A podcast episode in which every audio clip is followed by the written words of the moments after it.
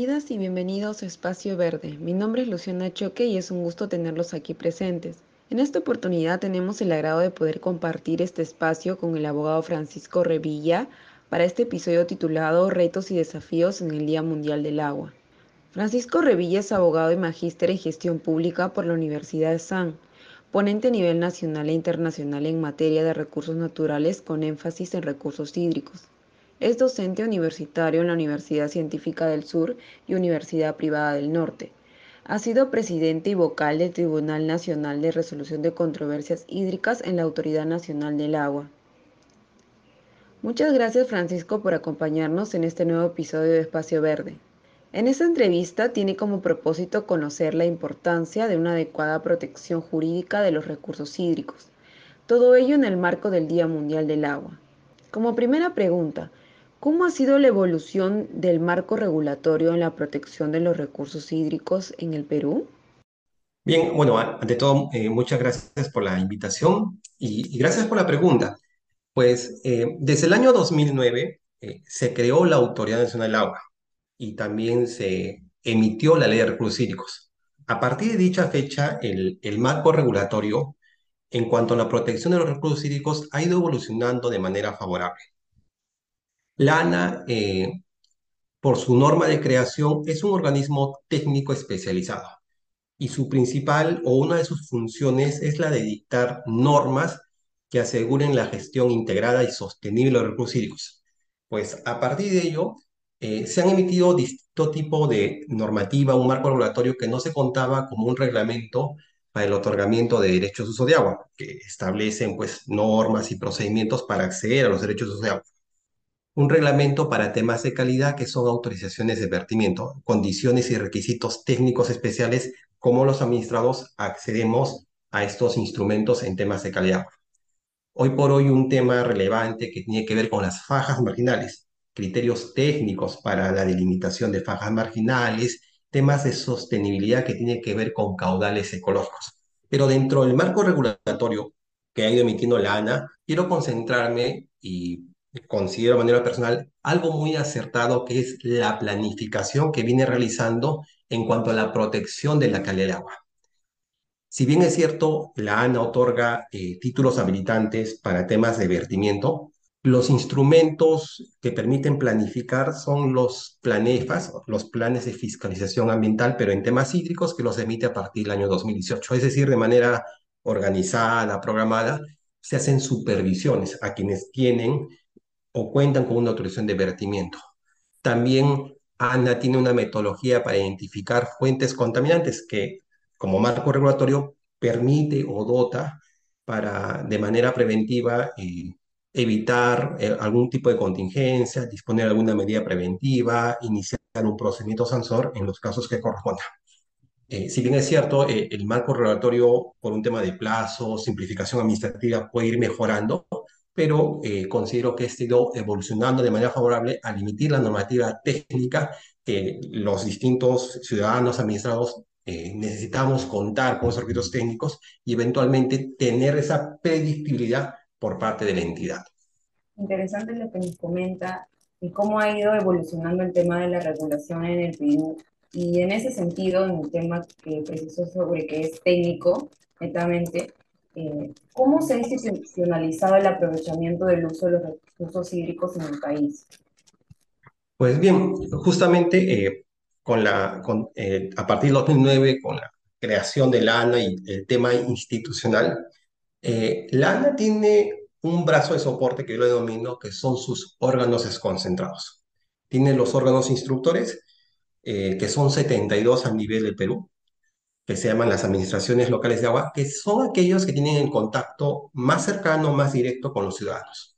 Su, función principal, además de recibir una solicitud, es hacer esta inspección técnica ocular para verificar los requisitos, las características del recurso hídrico.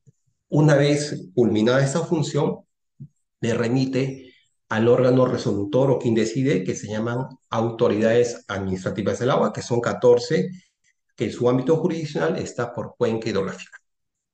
Un aspecto que quiero resaltar es la creación de los consejos de cuenca. Eh, ¿Qué es esta figura? Los consejos de cuenca eh, es como todos nosotros participamos en la toma de decisiones del agua, es decir, a través de un representante del uso poblacional, uso agrario, comunidades campesinas, nativas, las que correspondan, podemos participar en la toma de decisiones en temas hídricos. La ANA ha priorizado 39 consejos de cuenca. Actualmente están implementados seis consejos de cuenca y hay otros ocho creados, pero aún no, no entran en funcionamiento. Y esta es una forma de modernizar los recursos hídricos, porque se planifica, hay estudios técnicos, naturalmente demanda siempre esfuerzos de lana y también el apoyo de colaborantes técnicos, que son básicamente los que financian los, grandes estudios en estos ámbitos respecto a la institucionalización de los recursos hídricos. Muy interesante lo que nos comenta, abogado. Eh, tengo una pequeña duda y de repente una precisión que nos podría ayudar, y es en el tema de participación de las decisiones. ¿Cómo los ciudadanos podemos enterarnos de que tenemos que participar? Por ejemplo, digamos que en una región se necesita alguna certificación ambiental o una autorización. ¿Cómo los ciudadanos podemos enterar de que necesita el Estado de repente o el ANA algún tipo de, de nuestra participación? ¿no? Eh, gracias, Luciana. Eh, la ley de recursos hídricos tiene un principio que se llama participación de la población. Entonces, en esa línea, los consejos de cuenca es en un ámbito determinado, vamos a decir, ¿qué sectores hay? Hay, por ejemplo, universidades. Entonces, vamos a nombrar a un representante de las universidades.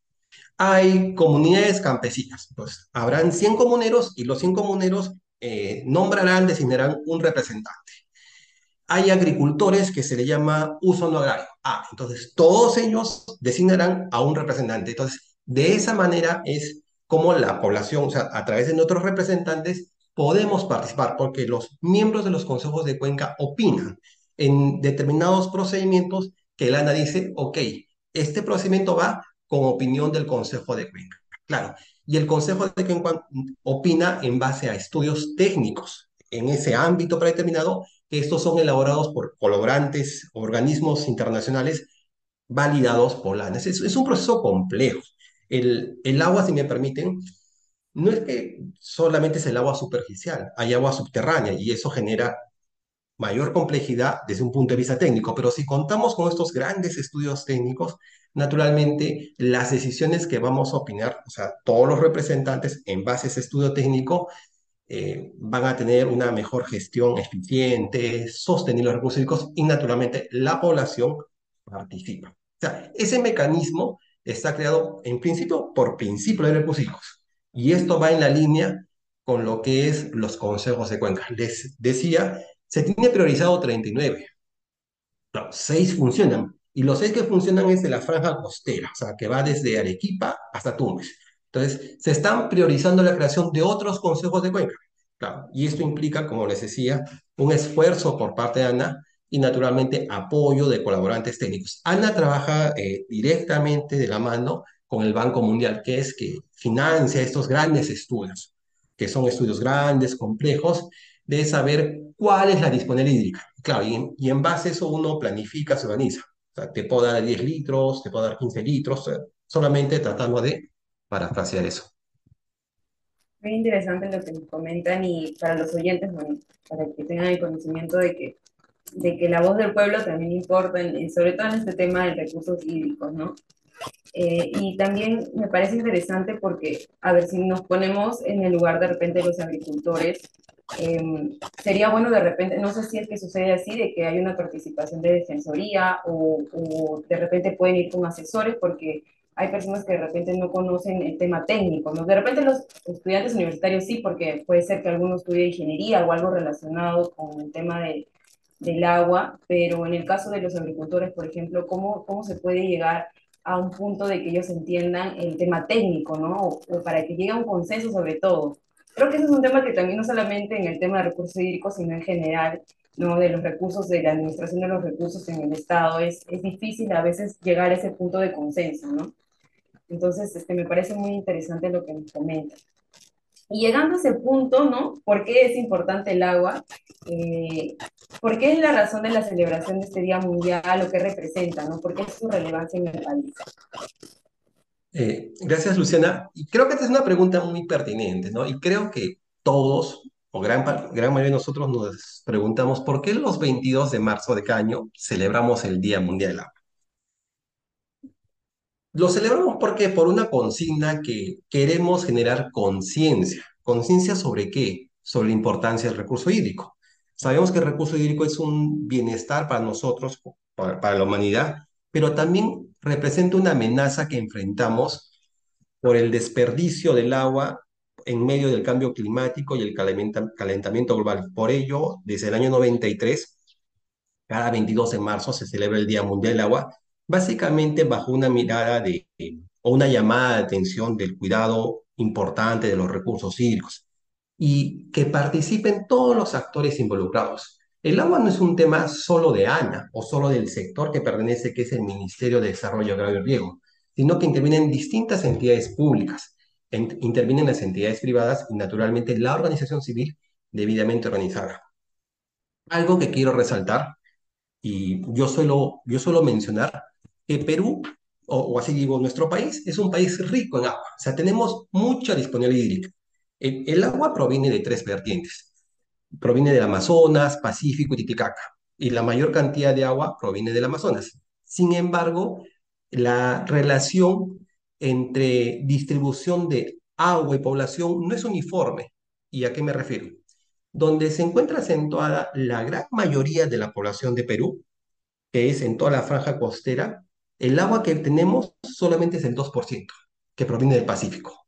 Y donde se encuentra la mayor cantidad de agua es donde existe la menor cantidad de población, que es en la selva o es, o es en la vertiente del Amazonas.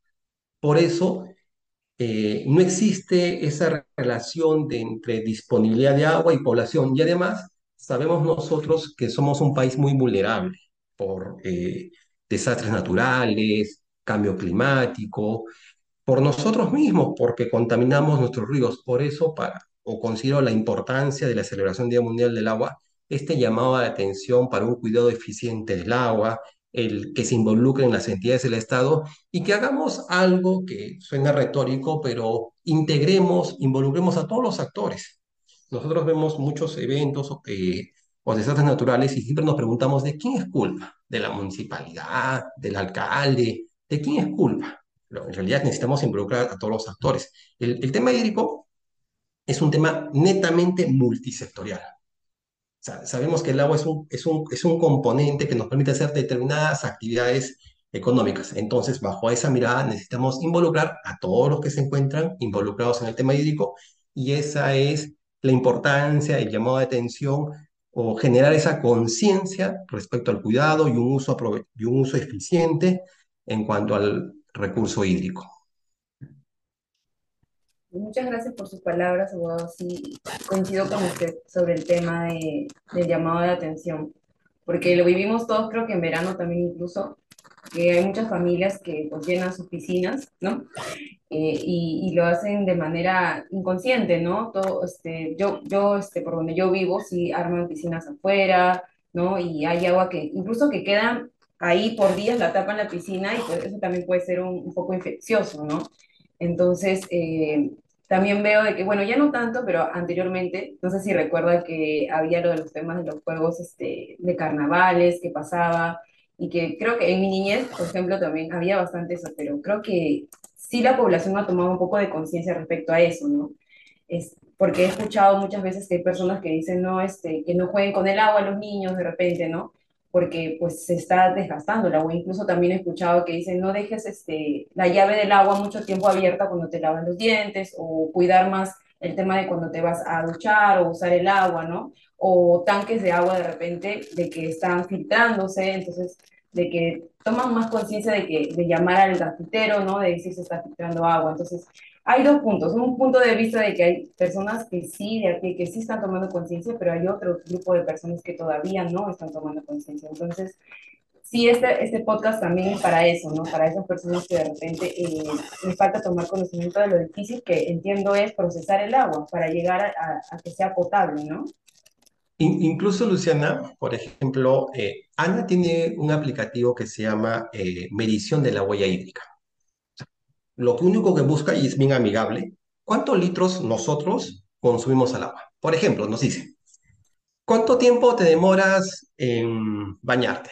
10 minutos. Ok, cuando te cepillas los dientes, ¿dejas el caño abierto o cierras el caño abierto? Ok.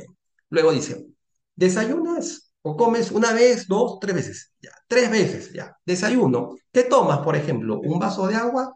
¿Un vaso de naranja? ¿Una taza de café? Una taza de café.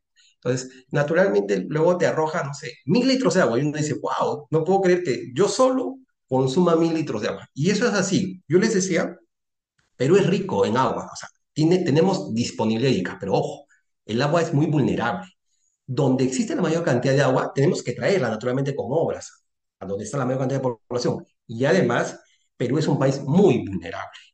Eh, hace poco hubo un, no sé si se acuerdan, en el 97, cuando, porque el río Rímac estaba muy cargado de, lodo por los huaicos, eh, restringieron mucho el acceso al agua poblacional y fue en, en época de verano naturalmente somos, somos vulnerables y hay mm, cierta alarma de que puede pasar lo mismo. O sea, al estar el río tan cargado, eh, Sedapal no puede potabilizar en la misma cantidad el agua. Entonces hay mucho lodo, mucha piedra, entonces, eh, por decirlo, la compuerta se va a cerrar y ya no va a, a potabilizar eh, la cantidad de agua como normalmente lo hace. Y eso es un llamado de reflexión para estar lo más prevenido y tratar de planificar todo lo que se pueda, Estado, población, eh, por el bien, creo, de todos nosotros. Sí, justamente no solamente en el Perú, en, en, todo el mundo, ¿no? El tema del agua es, es actualmente es un pro, una problemática eh, por el cambio climático, las sequías, que exceso, y el tema también del descongelamiento de los polos, también es mucho más difícil procesar el agua. Yo no tengo mucho conocimiento técnico, pero algo he leído acerca de que el agua potable viene del agua dulce, ¿no? Entonces es mu mucho más difícil obtener de repente el agua este, dulce de respecto de la salada. No sé si estoy bien o si No, no, está muy bien. O sea, el, el, el agua, el, el, agua dulce, ¿qué es? El agua del río, tal cual. Ya. ¿Cuál es el agua salada? El agua del mar. ¿Se puede, ¿Se puede desalinizar? Sí, pero es un proceso demasiado caro. Eh, creo que todos sabemos el 97, 98% del agua a nivel mundial es agua del mar. Solo el 2% es agua dulce. Y es más, todos dicen, ¿de dónde proviene el agua dulce? De los glaciales. Ah, estamos en un cambio climático y cada vez existen menos glaciales. Entonces, el agua dulce, que es el agua del, el agua del río, el agua del pozo, es la menor cantidad. ¿Dónde existe la mayor cantidad de agua en el mar? Claro, pero entra ese proceso de desalinización, es un proceso sumamente costoso. O sea, son contados los casos que hacen. Un par de empresas mineras lo hacen y por ahí alguien más. Después no se hace porque es muy caro. El agua salada no sirve, o sea, como tal no sirve, claro, salvo que la desalinices. Interesante el podcast del día de hoy. Eh, espero que a nuestros clientes también les haya servido todo el conocimiento que, que el abogado Francisco nos ha brindado.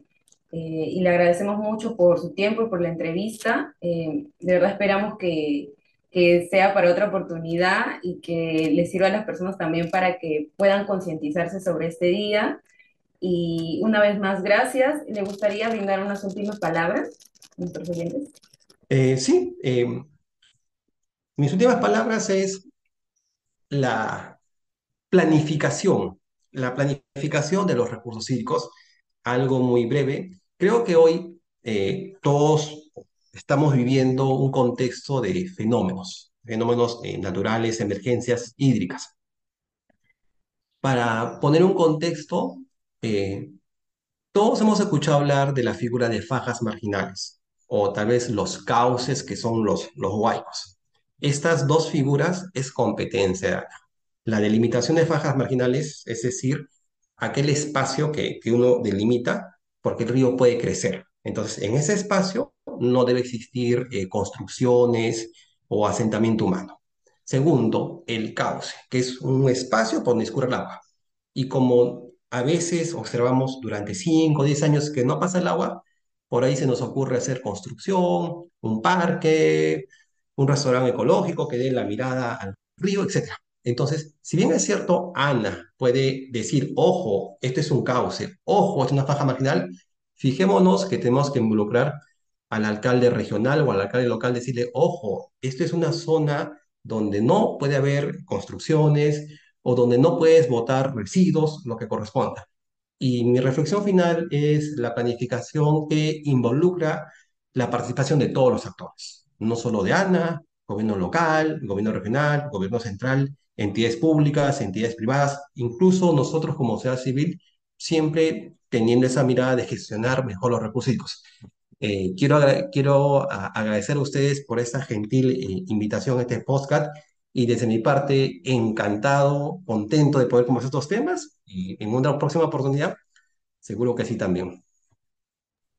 Muchas gracias. Para finalizar queremos agradecerle por su participación y ha sido un espacio idóneo para discutir este tema tan importante y a nuestros oyentes decirle que no se olviden seguirnos en nuestras redes sociales como arroba para encontrar más novedades como estas y de actualidad ambiental. Gracias por estar aquí, que tengan un excelente día, nos encontramos en los próximos episodios. Hasta luego.